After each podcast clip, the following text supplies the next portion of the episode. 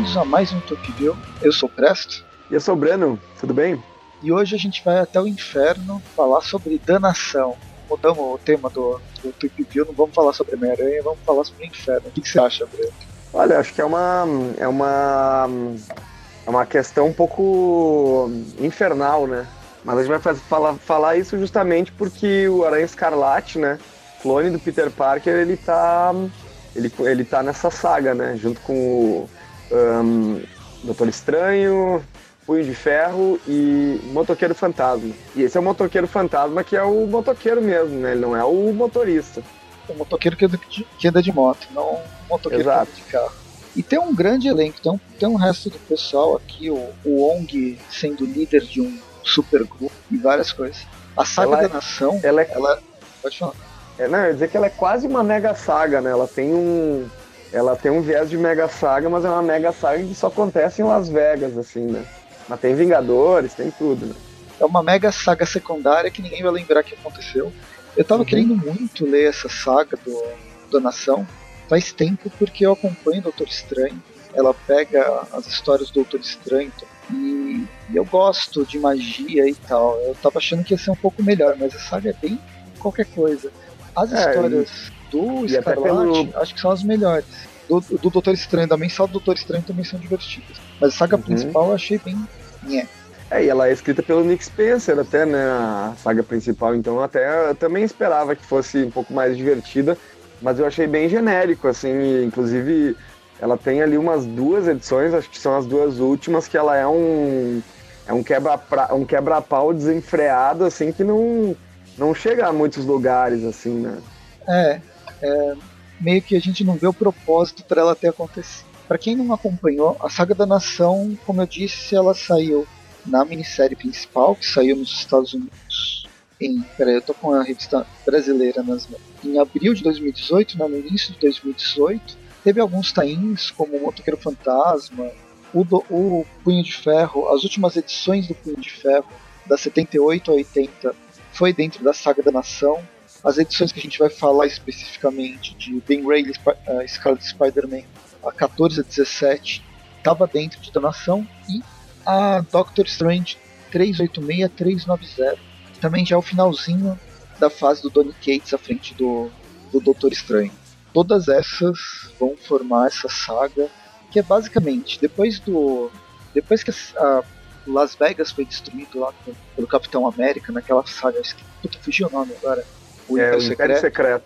Depois que Las Vegas foi destruído no Império Secreto, o Doutor Estranho resolve faz, falar olha, a gente é super-herói, a gente sempre evita ou tenta evitar que o pior aconteça e nunca faz nada para reverter a situação.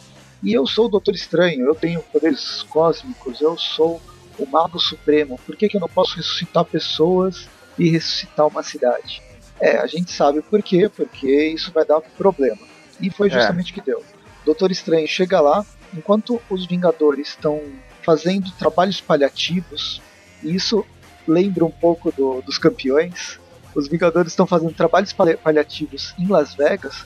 Doutor Estranho chega e fala, mesmo com o cãozinho dele pedindo para que ele não faça besteira, ele é, reergue a cidade.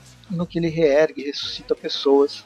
Ele abre as portas do inferno. Aí o Mephisto resolve fazer um hotel, uma, abrir uma franquia de hotel em Las Vegas, hotel barra cassino. E é isso que vai gerar um grande problema para que, que, que precise se resolver ao longo da saga.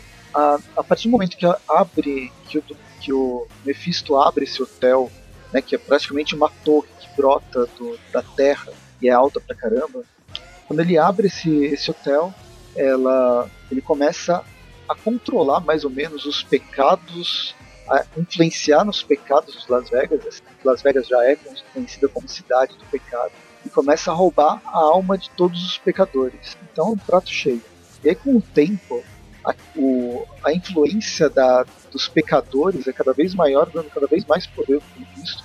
Então, se você atravessar a rua fora da faixa de pedestre, qualquer contravenção, por mínima que seja, você perde sua alma e ela é dominada pelo Mephisto. As únicas pessoas que não são dominadas são algumas específicas, que vai ser um grupo que vai ser criado de pessoas que já já foram pro inferno e voltaram. O Escarlate está entre elas, mas aí a gente tem o, o Ong, tem o Motoqueiro Fantasma, quem que mais? Tem um grupo bem, bem estranho. O Ong, ele, é, o Ong ele tá bem.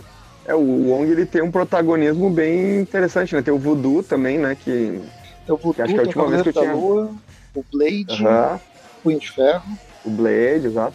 Até o Voodoo, a última vez que eu tinha visto ele foi naquelas sagas ainda da época do, do Reinado Sombrio, né? Que teve um momento em que os Vingadores Sombrios estavam presentes, então teve uma parte bem, bem forte, assim, né? Com o, com o Voodoo junto dos, dos demais Vingadores remanescentes, assim, né? É, foi uma, foi uma época que o Dr. Voodoo ele era o, o Mago Supremo, né? O Doutor Estranho tinha Ah, isso mesmo, verdade. O manto e atualmente ele também já ele também tinha perdido de novo essa. Tinha passado por uma fase. Para quem não acompanha a fase do Donny Cates frente do Doutor Estranho, basicamente a magia, desde as Guerras Secretas, ela tá meio zoada. E o Doutor Estranho tá tentando tentando dar novos rumos e conhecendo as novas regras da magia para esse novo, novo momento. E ressuscitar pessoas não é a melhor, melhor forma disso acontecer.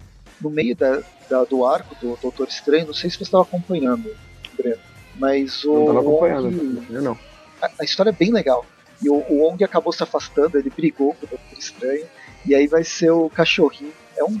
É um aquele bacê mais gordo, não não salsicha, mas aquele bacê inglês, ele, uhum. o Doutor Estranho tinha esse cachorro, o cachorro morreu, numa época que o Loki, o Loki estava envolvido também, o Loki nessa época era o Mago Supremo. Tipo, loucura, loucura, eu tô deixando vocês mais confusos do que tudo.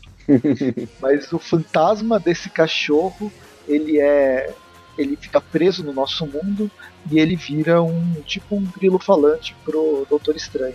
E é justamente o cachorro, que chama Bets, que vai reunir, ele que vai reunir os filhos da meia-noite, chamando primeiro o Wong, e aí depois chamando o resto do pessoal.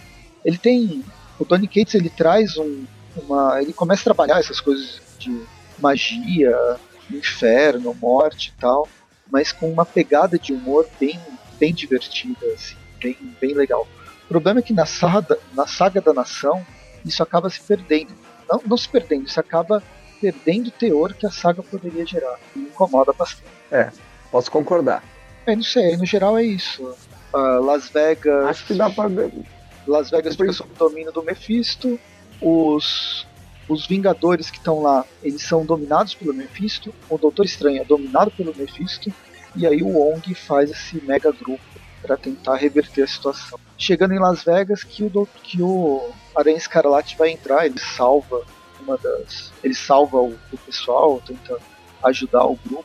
A gente sabe que ultimamente Ben Ray não é uma pessoa muito confiável. E aí vai focar. A, a mensal do, do, do Ben Ray ele vai focar justamente no que. esses conflitos que ele vai acabar se enfiando. Muito bem. Vamos passar então na. na para a revista do, do, do Escarlate já? Vamos. A, a revista do Aranha Escarlate ela saiu numa Punho de Ferro e Aranha Escarlate da Nação Especial. Aqui no Brasil foram três revistas sobre a Danação. A série principal, que tem o one-shot do Motoqueiro Fantasma, que é um one-shot bem legal da saga. A história, ah, o encadernado, o segundo encadernado do Doutor Estranho, dos vários encadernados que não tá bem, mas o último que foi lançado, que vai ter justamente essa saga, que é o arco Cidade do Pecado, e o da Nação Especial, que vai reunir tanto Aranha Escarlate quanto Punho de Ferro. Foi bom, eu achei legal que a Panini por dessa forma. Uma porque o Punho de Ferro ia ficar meio perdido. São poucas edições, não ia ter muito. Não ia dar para fazer um encadernado fechando a, as histórias dele com, uhum. o, o Ed Brisson né, como roteirista.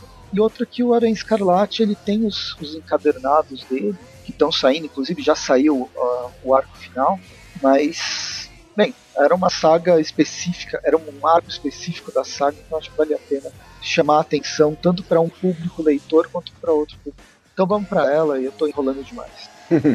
Muito bem, então a gente tem o Aranha Escarlate, que a gente vai uh, falar sobre as edições uh, Ben Reilly, Scarlet Spider 15, 16 e 17, escritas pelo Peter David, uh, desenhadas pelo Will Slane, né, nosso querido, e uh, colorida pela Rachelle Rosenberg.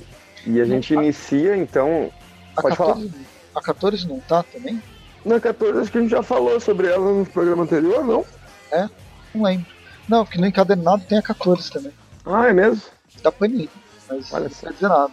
Uhum. Deixa, deixa eu só dar uma olhada. É, antes de começar, acho que vale dar uma, uma geral do que o Aranha Escarlate está passando. Uhum. Ah, pois é. Eu, eu não sei se a gente realmente falou sobre, so- sobre a edição 14. A edição 14 ela não é desenhada pelo, pelo, pelo Sliney. Então ela deve ser uma edição um pouco melhorzinha até. Até que é. Essa, essa, esse arco da danação eu não acho melhorando o Aranha Escarlate. Só que a última edição, a, o último, próximo encadernado, as duas últimas edições são muito ruins. Elas pe- pegam tudo que foi melhorado pouco a pouco, que você foi se acostumando e joga no lixo. De forma fenomenal, é um saco. Termina muito mal a missão dos caras. Posso imaginar. Ela já não teve, né, uma. Não teve uma boa constância, né? Acho que o que eu gostei realmente dela foram as primeiras edições, só as primeiras três ou quatro, assim, acho que já ela já, já foi decaindo ali. Quando saiu o Mark Bugley, eu acho que já ficou um pouquinho difícil de acompanhar. E essa edição 14, pelo que eu tô vendo, ela, ela é uma quase uma one shot, assim, né? Onde ela é protagonizada pelo Kane, né? E não sei se tem muito que, o que dizer sobre ela, assim, né? Não, parece que a Mas gente ela falou tá fora- sobre a 14. Estranho, eu não lembro de ter falado sobre ela. No É, eu, eu acho que não 128, participei. Ben Rayleigh de Slingers, Slingers Return. Será que eu participei? Eu acho que eu não participei dessa última, dessa última edição aí do. É, aqui tá dizendo que é, falou da Cida 14. Não tem as pessoas que participaram. Não tenho post. Vou começar a, se- ou- a ouvir. Nossa, eu tô. Tá? Eu, você e o Então, olha João. ali. Ai, ai, ai. Você também tava. Putz. Ó, lançado em maio, que seja. Bem, a gente falou sobre a edição 14. Ou Muito pelo bem. menos tá escrito aqui. Se Tá. tá escrito, a gente admite que, que Eu foi. não Eu lembro. não vou, não vou, não vou ouvir até o fim. Tudo bem, tá perdoado. Então, faz um resuminho, resuminho aí que, que o Ben Rayleigh tá passando. Começa. É, mas eu consigo, né, fazer um resuminho, né? O, o Ben Reilly, ele recém tinha tido essa, esse confronto, né, com os, os Slingers e nisso ele também tinha ele tinha feito uma rápida um rápido pacto com a com a morte, né? Era com a morte. Isso, e daí ele, ele tinha retomado eh, o rosto dele, tipo, toda, toda a degeneração dele tinha sido retomada. Só que ao final da, da, da- da- do arco anterior ele tinha voltado a degenerar um pouquinho, né? Depois que ele. Não lembro exatamente o que, que tinha acontecido. Posso até dar uma. Posso até dar uma olhada aqui na edição 13 para ver exatamente o que, que aconteceu, rapidamente. É, mas basicamente quando ele faz. Quando ele é egoísta ou faz qualquer coisa não altruísta, a degeneração volta. Olha, isso aí podia. Se isso aí tivesse na humanidade, a gente ia ter um mundo melhor, de repente, né? Talvez. Ou todo mundo ia ligar o foda-se. Ia tá todo mundo. Ia degenerar. Todo mundo ia estar derretendo. Como-. Como a gente vê muita gente bem derretida nos altos cargos. É, já pensou derreter tudo aquilo? É, eu não sei, a fase do Aranha Escarlate, o Rayleigh tá- que é o principal, né, o eu continuo gostando do Kane como que ele é um protagonista secundário, né, que Uhum. já joga pro buraco o que eu falei ser protagonista, né. Mas eu tô gostando da trajetória do Kane. Ele enfim, fazendo amizade ou sabendo que o Ben Rayleigh ele não é mal de certa forma. Ele tá caçando, mas ele não quer ele não quer cair de novo ser um vilão.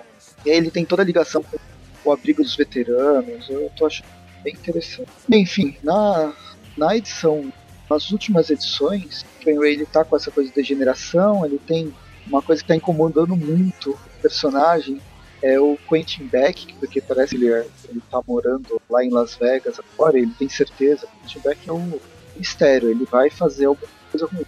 E ele acaba forçando tanto o Quentin Beck a ser ruim que ele vai acabar fazendo cagada mais pra frente no próximo arco. Bem. Mas aí a gente vai come começa a edição número 15, o Ben Rayleigh né, voltando lá para os Mercury, Towers, que é o e a gente e, é, e também é importante dizer que ele hum, essa edição ela se passa depois do, do da Nação 1 e 2, então ela já tem, ela já tá com a cidade de Las Vegas reconstruída, né? Então ele já começa estranhando como que a cidade está toda em ordem, uma vez que ela estava destruída, né? Uh, só que chegando, chegando lá no, no Mercury Towers, Mercury Towers, ali onde, onde é o, o cassino onde ele, onde ele tá ficando ali, né? Ele percebe que a, a June, que é a, a tia dele, né? Eu fiz aspas aqui com as, com as mãos, apesar de vocês não poderem ver, ver né? Um, ele percebe que ela não tá ali que ela sumiu, né? E daí quando ele sobe para ir até o até o saguão ali, o quarto dele, ele encontra uma garotinha, né? Que desafia ele, né? Então ele logo percebe que ela não é que ela não é uma garota, assim, né? Essa garotinha já, já tinha aparecido, né? atualmente em alguns momentos. Acho que a última uhum. vez que apareceu foi justamente conversando com a tia, a tia Ela se apresenta como Jezebel e, obviamente, já todo mundo já desconfiava dela, mas agora com o olho brilhando vermelho. Obviamente ela tem alguma coisa de errado. E não, embora ela apresente Telecinese, né, joga o Ben Ray do outro lado da, da, da, da sala, ela não é, não tem nada a ver com os X-Men. Que fique bem claro. Com, com o que é? com os X-Men. Ah, sim. Não é Jean Grey, não é Jean Grey de outra realidade, não é nenhum filho da Jean Grey, nem pai ou mãe da Jean Podia ser, né? Ia, ia, ia dar pra entender melhor, né? Não, ela vai fazer não é. mais ou menos do, do, do, pior jeito que possa fazer sentido pro próximo ano. Mas Bem. enfim, não é ela. A gente vai pro, pra sala principal lá do Mercury, onde tá a dona conversando lá guarda-costas dela, falando sobre o Ben, ben Ray, eles desconfiam, né? De ser, dele ser o Aranha Escarlate, o que está acontecendo. E aí vem o terremoto que mostra a recriação da, da cidade. É aqui que tem a recriação da cidade de Las Vegas. Logo que a cidade é recriada, o imenso, a imensa torre chamada Hotel Inferno, administrado por Mephisto, brota literalmente do inferno. Aqui para a arquitetura de Las Vegas é mais um. É um pouco estranho, né? Com certeza.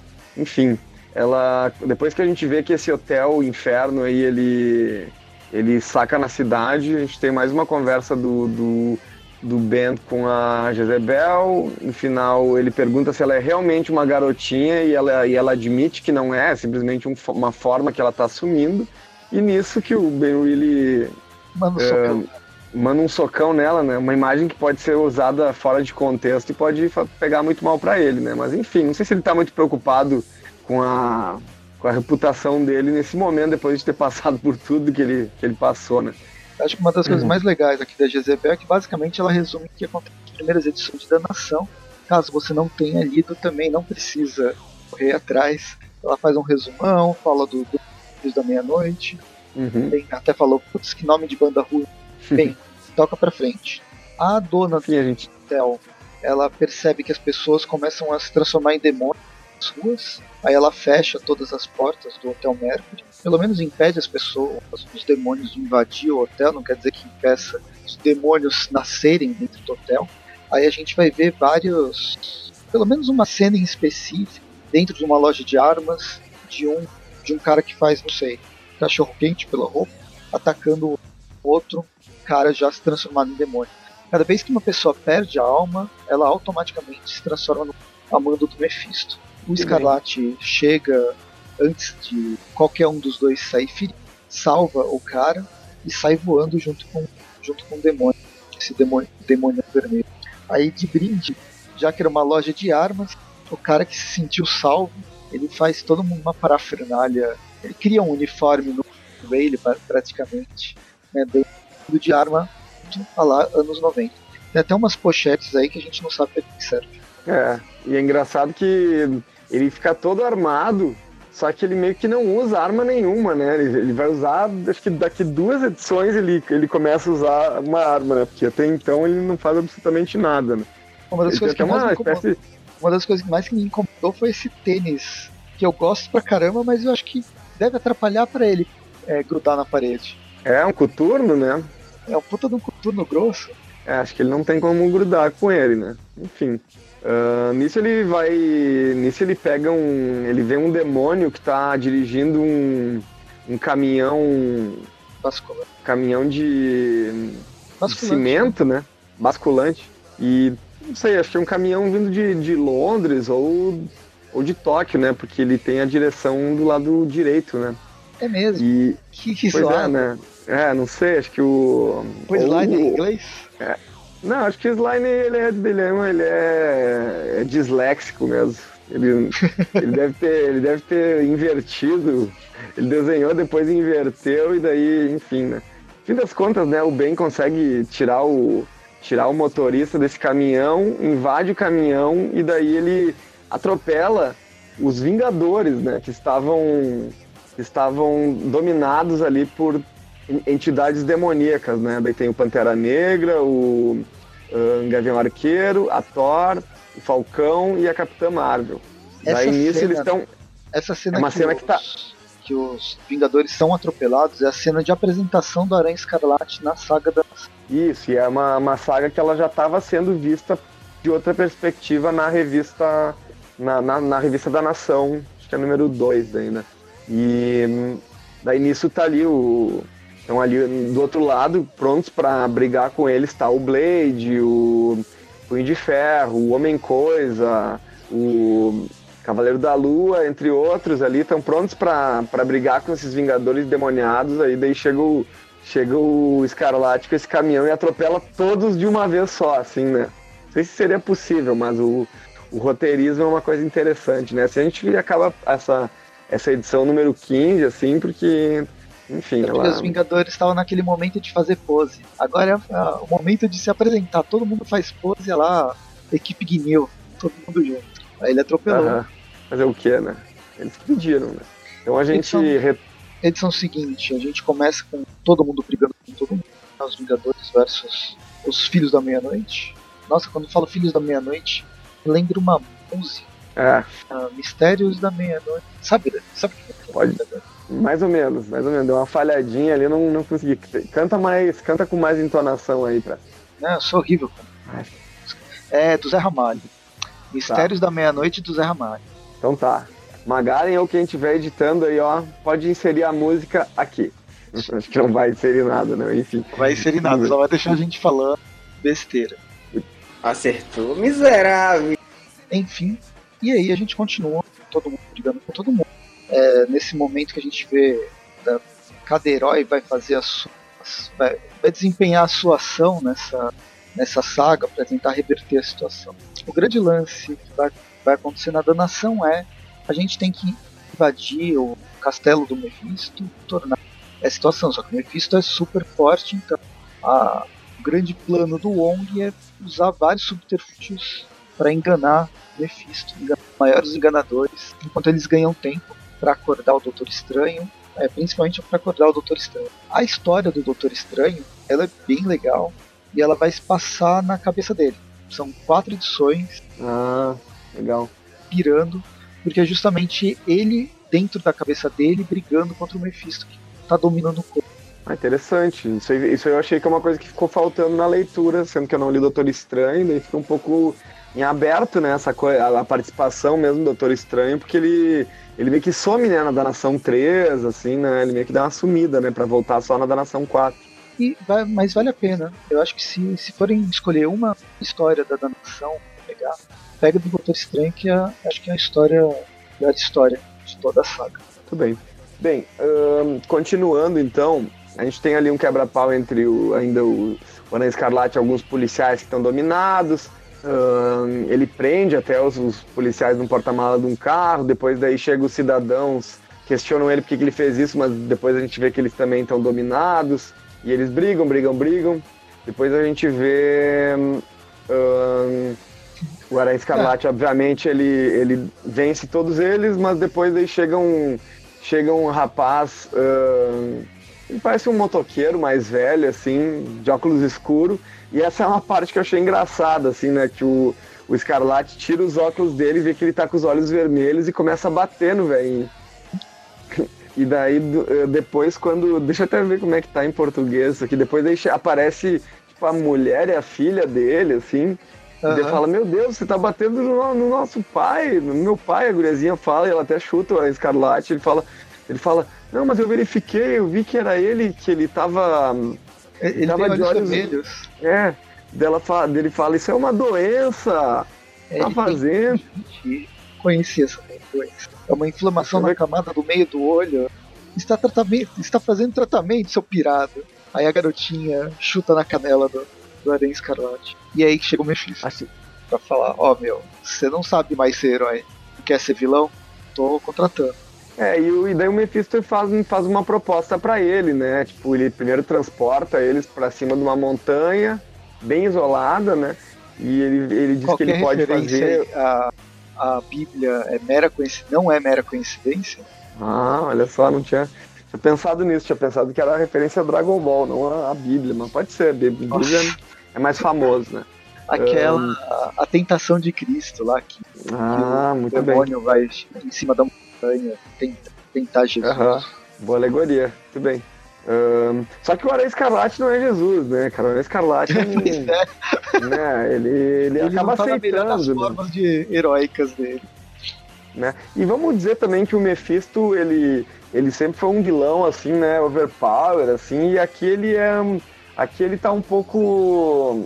Eu acho que ele tá um pouco menos poderoso nessa saga, assim, parece que não faz muito efeito, nenhum tipo de acordo, assim, tanto que na próxima edição a gente vai ver que o o Scarlatti ele aceita aqui, né?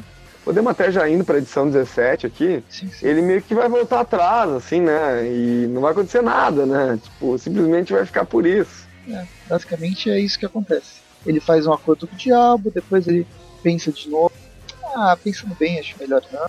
Eu já tinha feito acordo com a parte da morte, confio mais nela do que no, no, no Mephisto. Em paralelo tem a, a questão lá da garotinha de Isabel, que vai parar numa casa subterrânea no subúrbio de Las Vegas. Essa, essa história da Jezebel vai ser explorada na próxima, próxima edição. Uhum. Aqui tem uma cena da, da tia do lado de fora, cassino, ela, ela vai ser atacada por demônios, esses demônios são queimados até o. E a, a tia, a, que é mesmo o nome dela? Tia Jo? Tia Juni. Tia, a tia Juni, ela ela age tudo com a maior naturalidade, tipo. É, né? Ah, tá, tem os demônios ali, tudo certo. certo. Bom, né? E ela aí, é uma... a gente chega naquela, naquela página onde o, o Aranha Escarlate ele tem que atacar os, os guerreiros da meia-noite, lá os, esqueci já o nome desse grupo, e ele fica pensando, será que eu ataco mesmo? Será que eu não ataco? Nesse momento de, de dúvida, chega o Kane dominado pelo Fisto, e aí os dois começam a brigar. E daí é isso, né? Ele vai brigando e vai brigando, e a gente vai percebendo cada vez mais no, o, na arte, assim, me parece cada vez mais que o Slane ele não tem muito talento para fazer movimento, assim, sempre parece que são penas totalmente paradas, assim, acho que ele não, não, não entende muito de profundidade. Isso aí para mim acho que dá um problema grande, assim, na, na, na, na narrativa, assim, visual, né? Tem dinamismo, né? E ele, ele usa uma porção de água benta, tá? É, de água essa, benta. Que ele no bolso. Essa água benta vem da edição anterior. Ele usou contra o Marvel Negro. É, lembra que o, ele usou um padre para abençoar um, uma, um chafariz. Aí ele pegou a água desse chafariz abençoado, que é um monte de água benta, e usou a água benta para o Kane. Caramba, né? Engraçados, é que tá os lances inusitados que tornam a coisa engraçada. Mas e, e esse arco em si, eu, eu, acho ele divertido. Quando eu li, eu li todas as, as três, todas as revistas da Danação, então foi uma das histórias que eu mais me diverti. Uhum. Mas o roteiro do Peter David é bem problemático. É... é, o Peter David ele anda, ele anda com umas narrativas assim que eu acho que não ficam bem claras e o e o desenho do Sliney também, como ele também deixa a desejar assim, eu acho que fica, fica muito quadradão, assim, mas, mas, mas eu, eu começo até a identificar, assim, o, é, a forma que o Peter David tem de escrever as coisas, porque lembra um pouco até do tanto do Homem-Aranha 2099 dos anos 90 quanto do 2099 de hoje em dia, assim, de hoje em dia não, mas de alguns anos atrás, quando ele retornou ali no, no Marvel Now, um pouquinho depois disso, que sempre são, parece que umas narrativas muito isoladas, assim, eu não sei nem, nem explicar, assim, sabe? Tipo, que nem quando apareceu ali aquele, aquele senhor que, que, que o Homem-Aranha tava batendo nele. Parecia que nada tava acontecendo ao redor, só tinha aquela cena acontecendo, sabe? Daí é, depois aparece o, o Kane também. É só aquilo ali que existe, sabe? E daí parece que toda a urgência que tinha na história anteriormente ela foi esquecida, sabe? Sei lá, eu tenho um pouquinho dessa, desse cisma com, é, com, com, com as narrativas. É, fica muito, fica um recorte assim que eu acho um pouco problemático. Mas eu acho a gente que termina... é, é, justamente, pelo menos isso que ele está mostrando, o Peter David, ele tá, o texto dele está problemático. Quem achar que não, vem nos comentários e a gente conversa sobre isso. Mas para mim o, o, texto do Peter David está problemático já faz um. É, só que a, o que ele demonstra aqui, ainda é, dando, problematizando ainda mais, é que ele não sabe, ele sabe trabalhar histórias de heróis que estão se, é, se, tem sequências, as coisas estão acontecendo só num tá, mas o lance é, ele está trabalhando histórias de heróis, ele não sabe trabalhar uma história de grupo, uma história que é uma saga, um monte de coisas uhum. acontecendo em volta e que a, as coisas acontecendo em volta vão influenciar naquilo, naquela briguinha. Ele não, ele recorta lá, tira aqui, os dois estão brigando, nada mais acontece. Foda-se Las Vegas. É, no final não desenvolve muito, né? Isso aí não, não é muito desenvolvido e no final das contas ele ele, ele vence o Kane, consegue, recupera o Kane, eles discutem um pouquinho a respeito disso Uh, ele fala, né, que fez o pacto com, com o Mephisto, mas que ele voltou atrás e tal. E no final das contas o Kane vai embora e, e o Escarlate volta para ajudar daí os heróis e tal, né? E daí volta, daí a gente vai. vai, vai essa, essa, história vai terminar na da Nação 4, né? Que também não. Né, tipo, a gente vê que, como é que a gente pode resumir da Nação 4? É, é mais daí focado, acho que no Doutor Estranho, né? Doutor Estranho recuperando o, seu, o controle sobre o seu corpo. O, daí mostra o Johnny Blaze aí, que é o, que é o motoqueiro fantasma, como o rei do inferno, né? Então, o que acontece no one shot do motoqueiro fantasma é que enquanto os guerreiros da meia-noite estão lá causando, confundindo o Mephisto, chamando a atenção do Mephisto, o motoqueiro fantasma foi atacar diretamente a torre e o Mephisto. O Mephisto mata o motoqueiro fantasma, o Johnny Blaze, manda ele pro inferno. Aí enquanto o Mephisto está causando Las Vegas, o Johnny Blaze com o espírito dele lá, que eu esqueci o nome, que é aquele que é o, o espírito que, que é o próprio motoqueiro fantasma, né, o demônio que transforma ele no motoqueiro fantasma, eles entram num acordo em, em destruir o inferno inteiro e eles sentarem no trono do Mephisto. Quando ele senta no trono do Mephisto, ele vira o novo rei do inferno. E é, é essa era isso que o que o homem estava planejando. Por isso que quando ele volta, e é uma história bem engraçada, bem divertida, do Johnny Blaze conversando, conversando e batalhando junto com o Motoqueiro Fantasma, até que eles chegam, fazem alianças com outros demônios, até que ele chega e senta no trono e uhum. se transforma em rei do inferno. E aí todos uhum tudo se cura para ele. E aí que vem é. a quarta, quarta edição. Acho que o Johnny Blaze ascendendo como rei do inferno. A gente tem o Doutor Estranho conseguindo se libertar do domínio do Mephisto. O Aranha Escarlate se junta novamente aos Guerreiros da Meia-Noite, junto com o Punho de Ferro também. O Punho de Ferro ele tem todo um arco onde ele vai, vai se passar com ele no inferno e reencontrando algumas pessoas importantes para ele, mas que morreram que aí eles participam de batalhas mortais numa arena. O último sobrevivente vai poder sair vivo do inferno. Basicamente é isso. Eu tô falando zo zoando, mas é uma história divertidinha. O problema é que dentro da saga ela fica episódica, completamente desnecessária. A saga, grande, o grande problema da danação inteira, e aí vai respingar em todas as outras histórias, né? Mesmo mesmo a minissérie da Nação, tudo parece ser episódico independente que não se conversa. Ela tem tão pouca liga que acaba prejudicando, se auto-prejudicando. Né? É, tem isso. Mas pegando as histórias separado, eu achei o arco o arco de Ferro divertido, ele é muito focado no Punho de Ferro, e é uma história legal, se você ignorar certo, a danação. O arco do Doutor Estranho é muito legal, ignorando a saga da nação. Até o arco do Aranha Escarlate torna um pouco melhor se você ignorar que está ocorrendo isso em Las Vegas. E ele, a última cena aqui é ele estando na frente do hotel o, fazendo uma DR com o Kane na frente do hotel, onde deveria estar mais apinhado de. Mas não. Enfim, aí a gente vai para o último número de danação, que é justamente todo mundo todo mundo contra o Mephisto. Os desenhos estão legais, vai. Saga da nação do, do.